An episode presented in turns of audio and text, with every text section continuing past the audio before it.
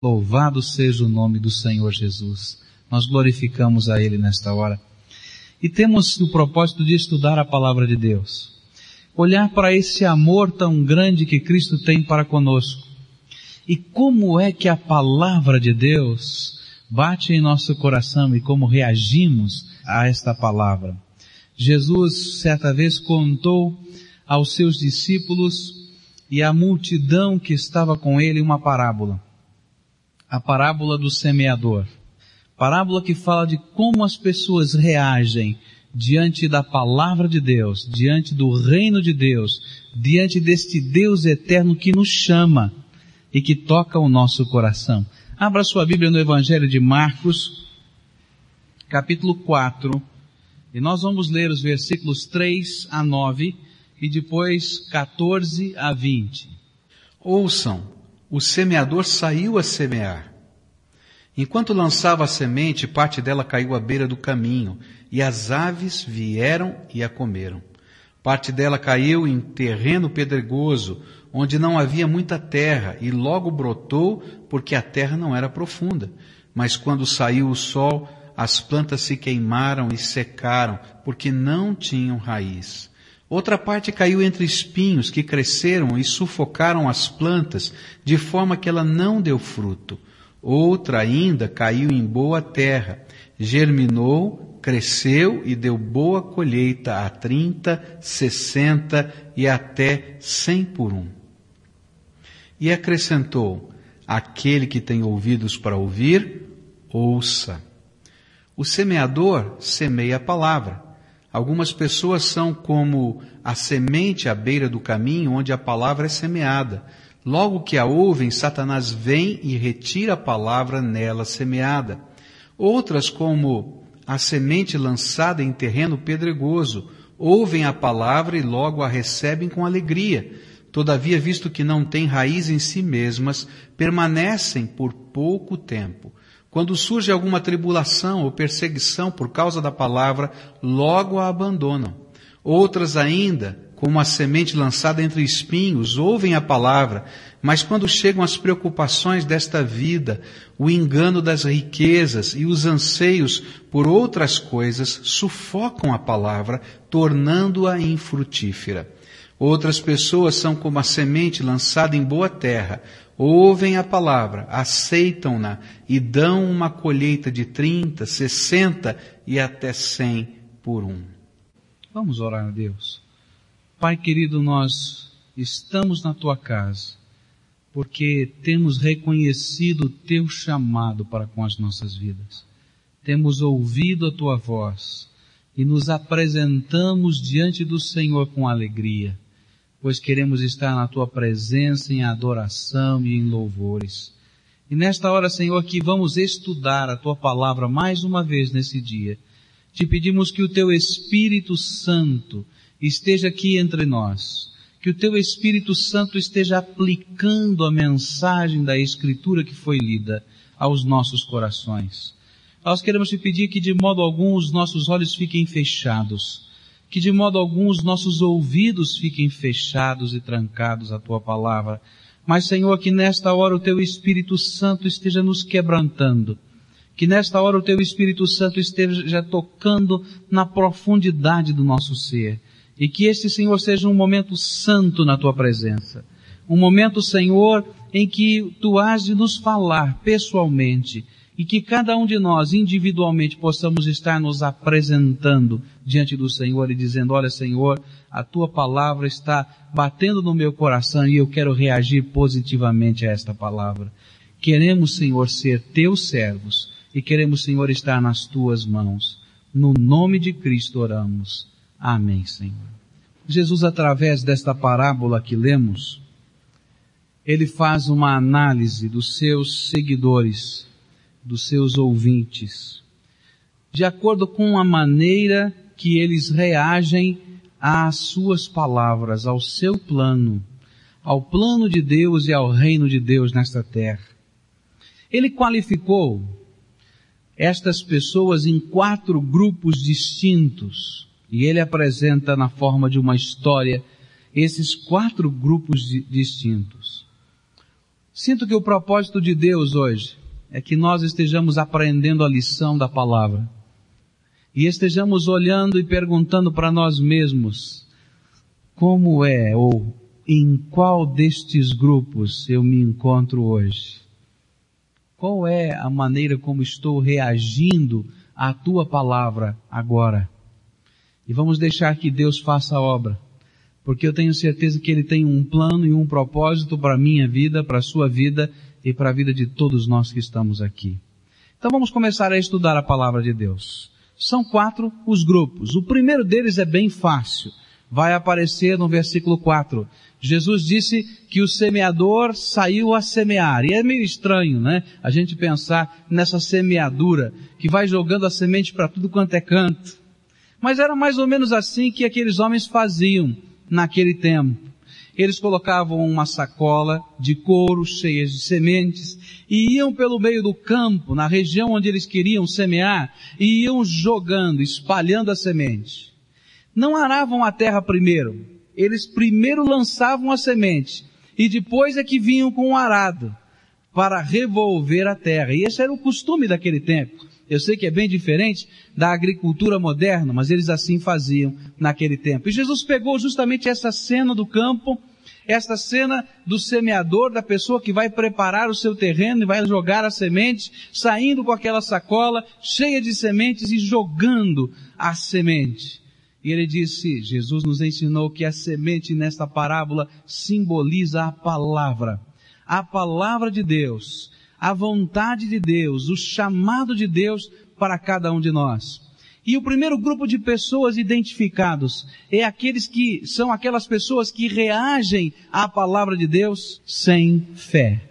Sem fé. Jesus disse que eles são tão receptivos à palavra como aquela terra que é a trilha das pessoas pelo campo e que foi compactada pelo passar dos homens e dos animais naquele lugar. A semente fica sobre a terra e não pode penetrar nesta terra, porque é uma terra dura e compacta. São aquelas pessoas que estão endurecidas dentro do coração. A palavra do Senhor não lhes toca. As coisas de Deus não estão lhe fazendo apelos ao coração. O toque do Espírito Santo é imperceptível. Estão fechadas dentro de si, estão trancadas. E por isso, Jesus disse que logo vem Satanás, como aquela ave do céu que vê o grão pela beira do caminho e arrebata a semente e leva embora a semente. Sabe por quê? Porque a semente da palavra de Deus tem o poder de dar vida e de germinar. E Satanás sabe que se essa semente, mesmo sobre um solo duro, mesmo sobre um solo compactado, ela permanecer ali, de alguma maneira ela dá vida, ela se infiltra, ela de alguma maneira germina. E então Satanás, o nosso inimigo, percebendo isso e sabendo que não houve receptividade do nosso coração, porque estamos endurecidos, ele vai e arrebata esta semente de nós. Sabe o que significa isso? Satanás rouba das nossas consciências a palavra de Deus e logo esquecemos tudo quanto poderia nos tocar a alma. Reagir sem fé. A palavra de Deus às vezes é pregada e é pregada e é pregada e nós conhecemos a palavra de Deus e conhecemos os versículos da palavra de Deus, mas nós vamos nos tornando às vezes endurecidos e com a mente cauterizada. E é interessante perceber que há pessoas que ouvem a palavra de Deus anos e anos e anos a fio, conhecem versículos da Bíblia de cor, sabem dos costumes todos, mas continuam fechados dentro de si, trancados dentro de si. E parece que quando a palavra de Deus quer perfurar esse solo duro, Logo parece que chacoalham a cabeça para dizer, opa, parece que tem alguma coisa que está alcançando o meu coração. E aí é o, é o sinal, né? Para que o maligno venha arrebatar essa semente ela não produza fruto nenhum dentro do nosso coração. A palavra de Deus chama essas pessoas de incrédulos. Que palavra dura. É dura essa palavra, né? Incrédulo. Não crente. É isso que quer dizer essa palavra. Porque lá dentro do seu coração houve um endurecimento.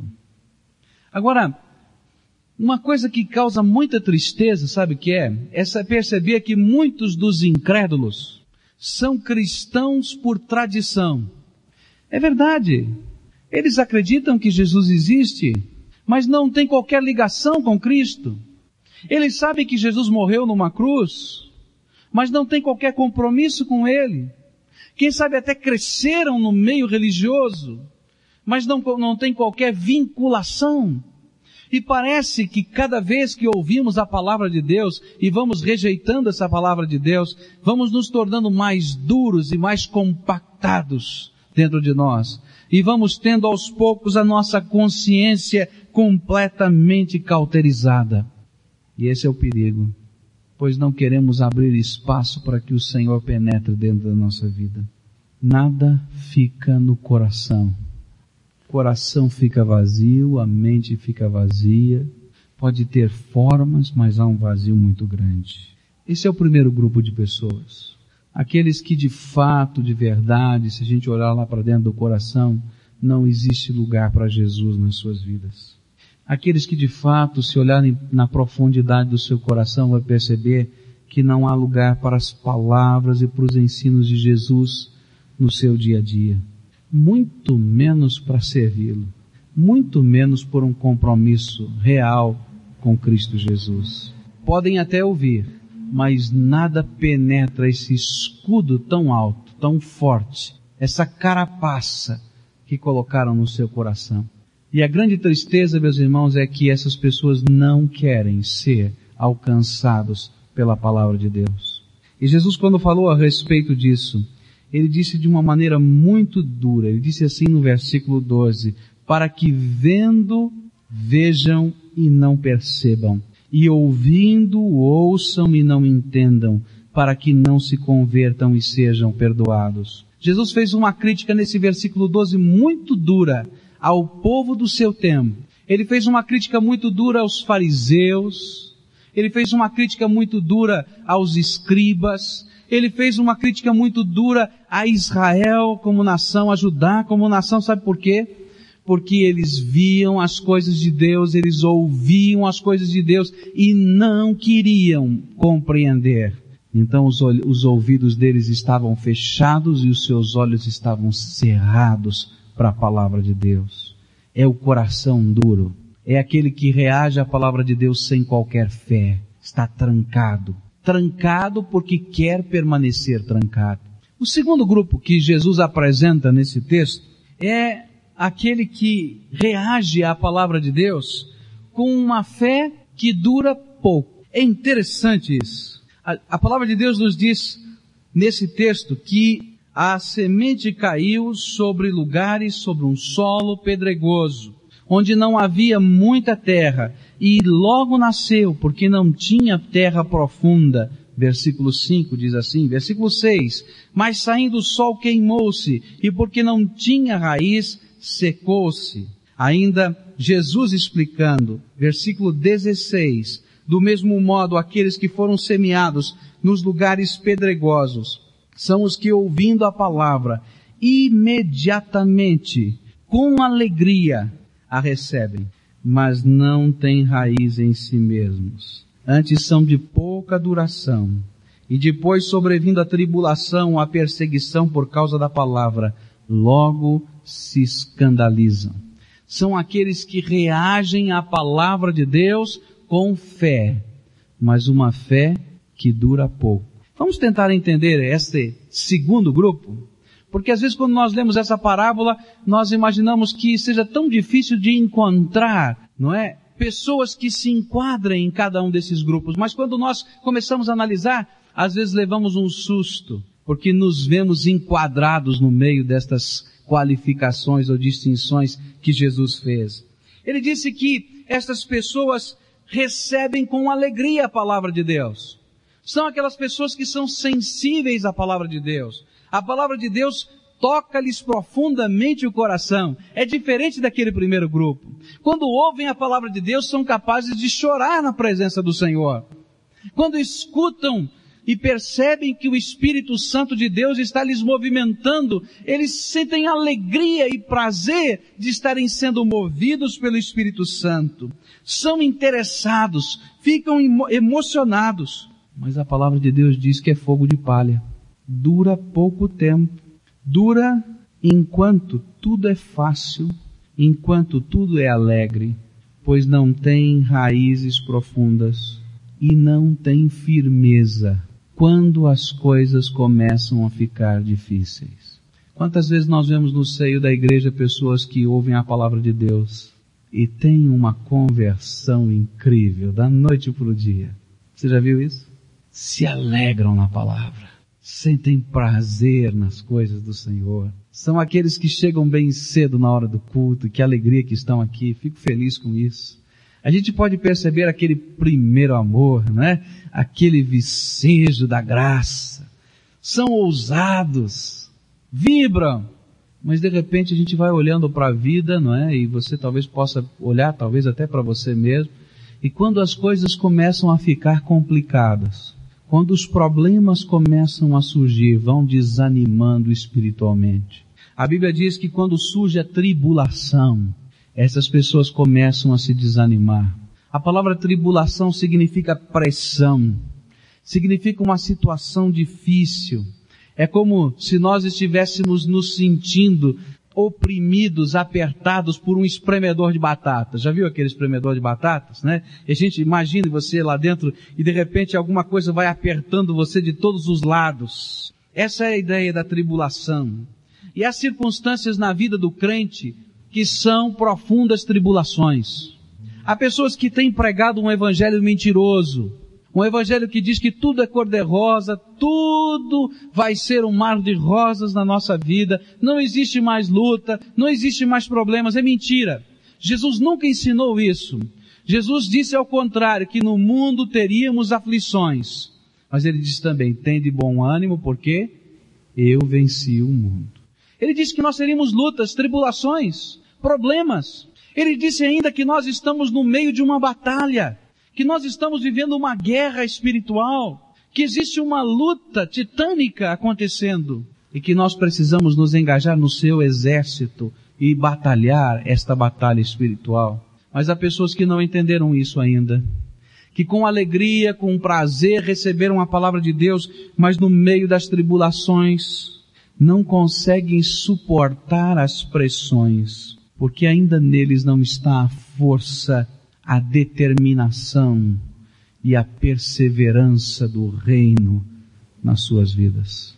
E não estão trilhando esse caminho. Então começam a desanimar no meio das lutas. Começam a titubear. A Bíblia diz que não somente quando vem a tribulação, mas quando vier a perseguição.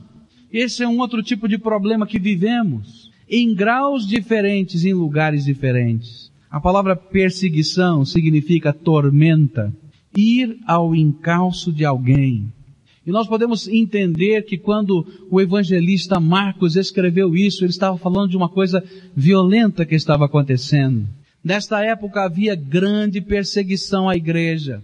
Houve um momento na história, e vários momentos se repetiram na história, em que ser cristão significava correr risco de vida. E até poucos anos atrás, este risco de vida em lugares diferentes do mundo continuava a existir, onde se alguém pudesse ou expressasse a sua fé em Jesus de modo claro ou ousado, corria risco de vida. Mas existem outros tipos de perseguição. Existem aquelas, existem aquelas dificuldades que vivemos por ser cristão. Quando temos que usar a nossa moral, quando temos que adotar princípios cristãos e as pessoas que estão ao nosso redor não vão compreender por que somos diferentes ou por que agimos de modo diferente. E às vezes quando esta perseguição começa, em dizer, para que ser assim? Ou você não pode ficar conosco deste jeito. Nós vamos enfraquecendo na nossa fé e no meio das tribulações vamos desanimando. Ou quem sabe você, moço, lá na sua faculdade, na sua escola, não é? No seu cursinho, quando você se posiciona como um jovem crente e de repente as pessoas começam a fazer piada de você e começam a colocá-lo no ridículo e começam a fazer gracejos até sexuais com você. Isso é perseguição que Satanás sempre gosta de colocar. E há pessoas que no meio desta tormenta de perseguições vão desanimando na sua fé. Há pessoas que vão ser rejeitadas por causa da sua posição em Cristo Jesus. E rejeições doloridas, muito doloridas. Eu me lembro de um senhor que batizei, de mais de 60 anos de idade quando se converteu. E depois de alguns meses de batizado, ele veio chorando, entrou na igreja chorando, disse, pastor, como é que eu vou resolver esse problema? A minha mulher não quer mais viver comigo. Mas por quê? Ele diz assim, porque ela diz que eu sou um homem diferente. Não foi com esse homem que ela casou. Sou muito diferente. Muita coisa mudou na minha vida. Coisas que eu gostava de fazer não faço mais. Princípios que eu tinha distorcidos os tenho agora acertados pela palavra. Isso é o tipo da perseguição que a palavra de Deus diz que vem. E ela acontece na minha vida, ela acontece na sua vida. E esta pressão vem de todos os lados. E há pessoas que mesmo tendo alegria em ter recebido Jesus no seu coração um dia, no meio desta caminhada, a palavra de Deus diz que se escandalizam. A palavra escandalizar é uma palavra interessante na língua grega. Ela significa uma isca colocada em uma armadilha. A gente bota lá um, uma isca numa arapuca. Essa é a ideia. E então, a pessoa que foi escandalizada é aquela que caiu na armadilha, tropeçou naquela armadilha, ela caiu ali. E muitos de nós estamos caindo nas armadilhas do diabo. Quando vem a tribulação, quando vem a perseguição, quando vem os dias escuros, ao invés de nós estarmos buscando o poder do reino de Deus, a graça de Jesus, para continuarmos sempre na alegria que vem do Senhor, que é aquela paz que guarda nossa mente e o nosso coração em qualquer circunstância da vida. Nós tropeçamos na armadilha e nos escandalizamos do Senhor. O que a palavra de Deus nos diz sobre a alegria, sobre a paz, paz, sobre a felicidade, não significa que todas as circunstâncias da vida vão ser aplainadas. Mas significa sim que o poder do Espírito Santo estará conosco e há de nos fazer viver em paz, porque a sua paz há de guardar a nossa mente e o nosso coração em qualquer circunstância da vida. Mas há pessoas que no meio desta vida, no meio das, das, das circunstâncias, caem diante das lutas, das provações, das tentações, eles caem na armadilha e desistem imediatamente. E param na sua jornada. Eu queria que você pensasse um pouquinho na sua vida. Isso tem acontecido com você? Como está a sua fé em Jesus?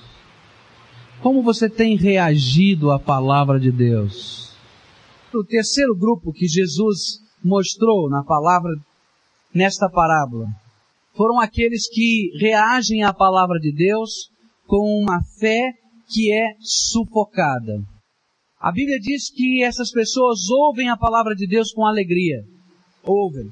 Recebem a mensagem de Jesus no coração, mas não crescem e nem produzem frutos, por algum motivo, para o crescimento. E elas ficam sufocadas pelos espinhos, diz a palavra de Deus. Jesus, quando explicou essa parábola, tentou nos mostrar o que significam estes espinhos. Versículo 18 diz assim: Outros ainda são aqueles que foram semeados entre os espinhos. E estes são os que ouvem a palavra, mas os cuidados do mundo, a sedução das riquezas e a cobiça de outras coisas, entrando, sufocam a palavra e ela fica infrutífera. Três coisas sufocam a palavra de Deus. Você ouviu a palavra, sentiu alegria, como aqueles que vimos agora há pouco, mas são sufocados e não mais pela tribulação e pela perseguição Mas são outras coisas que de modo sorrateiro vão entrando dentro da nossa vida. A primeira delas a Bíblia chama de os cuidados do mundo. A palavra cuidados aqui significa a mente torcida em diferentes direções. A mente retorcida, dividida em diferentes direções. São aquelas pessoas que estão com o seu coração e a sua mente cheios das ansiedades e preocupações do mundo de hoje. Não tem nada de errado. Não tem nada de errado. São as coisas do dia a dia. São os problemas do dia a dia. E de repente a mente fica dividida. Tão dividida sobre as coisas deste mundo, os problemas de hoje, que alguma coisa vai sendo sufocada lá dentro da área mais sagrada e santa do nosso coração onde o Espírito de Deus foi colocado, onde o Espírito de Deus atua.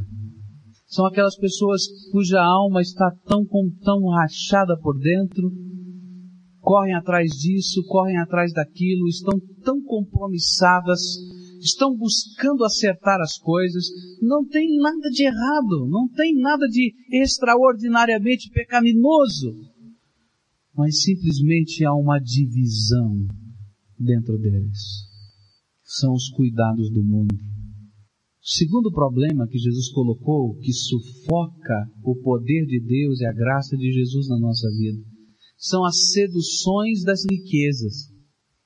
A palavra sedução é uma palavra interessante. Ela pode ser traduzida por engano ou prazer. Algo que nos engana ou algo que nos chama pelo prazer. E é exatamente as duas coisas. Existe uma sedução, um engano prazeroso de que as riquezas podem preencher o coração de alguém. Ouvimos um testemunho justamente sobre a sedução das riquezas, onde alguém imaginava que se pudesse ganhar dinheiro, uma pessoa que nasceu num lar humilde, que se pudesse ganhar dinheiro, se pudesse ser um profissional bem sucedido, ele não precisava de mais nada. Não precisava de mais nada. Mas esse é um engano que racha a nossa vida por dentro. Não tem nada de errado em trabalhar, gente. Mas quando o nosso coração fica dividido, quando nós estamos rachados por dentro, nós estamos sendo sufocados na nossa área espiritual. Há pessoas que estão correndo atrás de algo que preenche o seu coração conhecem Jesus, ouviram falar de Cristo, tiveram uma experiência muito bonita, porque receberam com alegria a palavra um dia, mas parecem que ainda estão insatisfeitos, e estão batendo aqui, ali, ali, estão correndo atrás de tantas coisas. E muitos crentes vivem, membros de igreja, iludidos pela sedução das riquezas. Sabia disso? Pela sedução da aparência pela sedução do status. Mas não é assim que Deus quer trabalhar. Deus não está olhando com que carro você anda. Deus está olhando para o seu coração. Deus não está olhando qual é o valor da tua conta bancária. E às vezes nós fazemos juízos que são sedução de riquezas. Olha, aquela pessoa se vier para uma igreja vai ser uma bênção, porque parece-nos que ele tem uma conta bancária maior. Isso é diabólico. Meus irmãos, não é assim que Deus trabalha. Deus trabalha com um valor completamente diferente. É o poder do Espírito Santo na nossa vida. E há muita gente que está aí com seus olhos brilhando, né? Pelos cuidados do mundo divididos, ou correndo atrás de coisas, mas que não preenchem o coração. A terceira coisa que Jesus disse que sufoca a graça de Deus na nossa vida é a cobiça ou o desejo de outras coisas. É quando a nossa alma fica dividida e nós começamos a não mais buscar ser preenchidos pela graça do Senhor Todo-Poderoso, mas dividimos o nosso ser. Há uma dicotomia interior. E às vezes começamos a entrar em luta porque os nossos desejos estão em conflito com o Senhor das nossas vidas. E ora o Senhor vence, ora nós vencemos. E ficamos vivendo essa divisão até que a nossa fé vai sendo oprimida e sufocada. Sabe o que é que Jesus queria ensinar com isso? Que é impossível servir a dois senhores. É impossível servir a Deus e servir a Mamon, disse Jesus em Mateus 6, 24.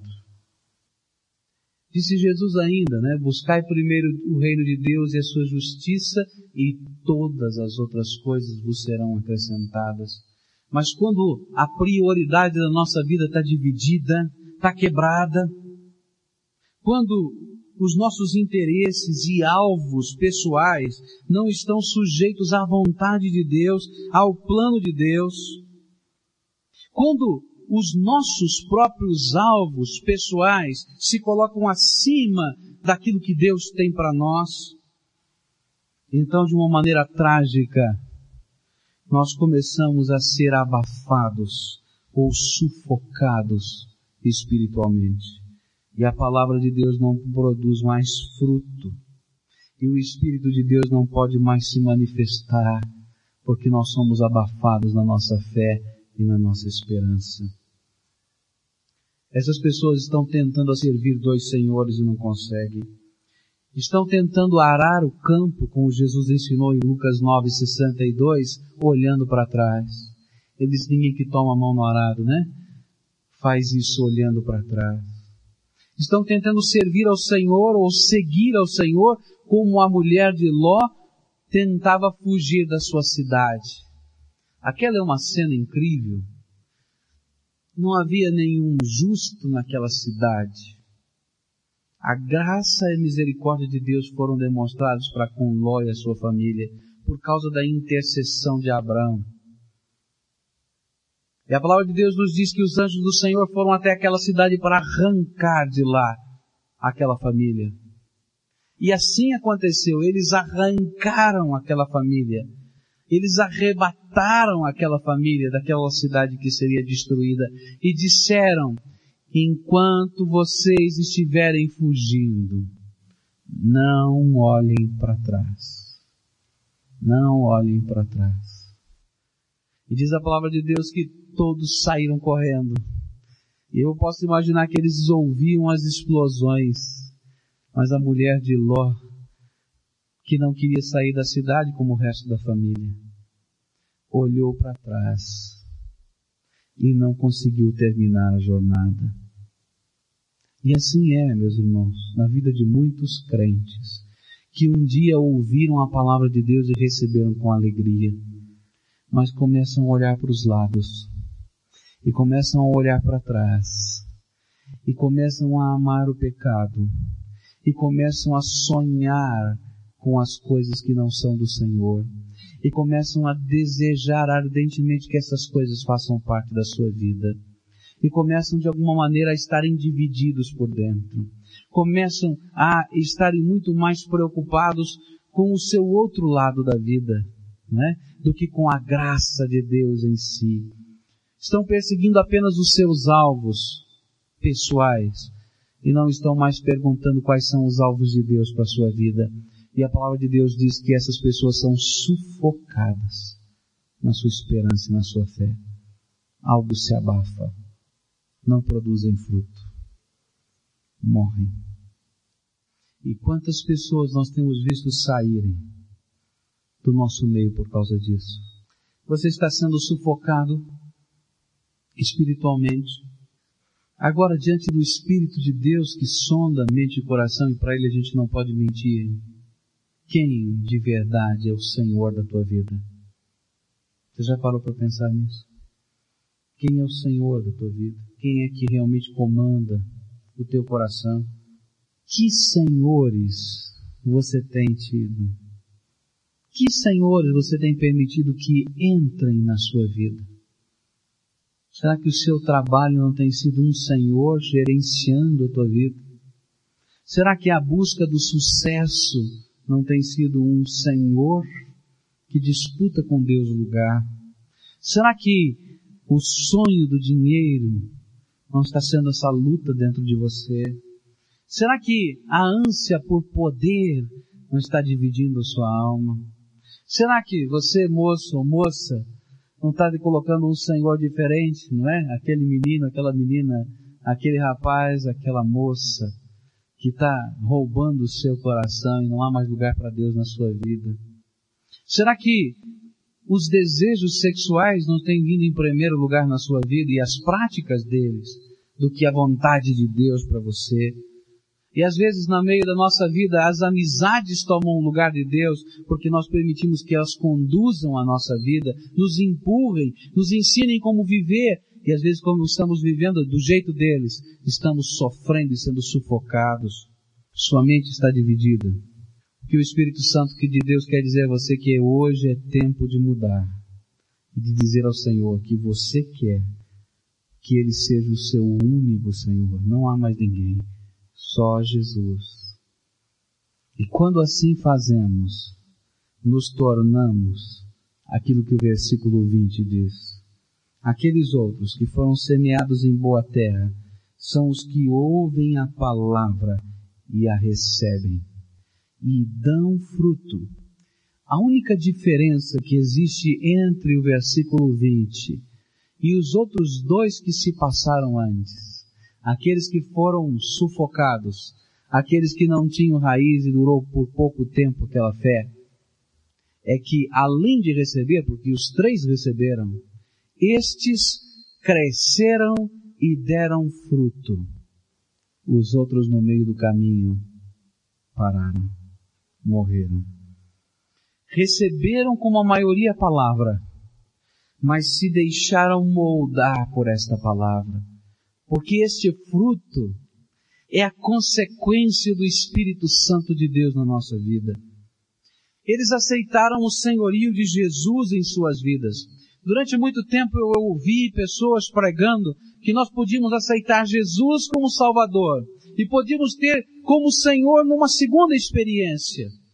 E eu quero dizer isso é mentira, porque é impossível ter Jesus como Salvador se Ele não for Senhor da nossa vida também.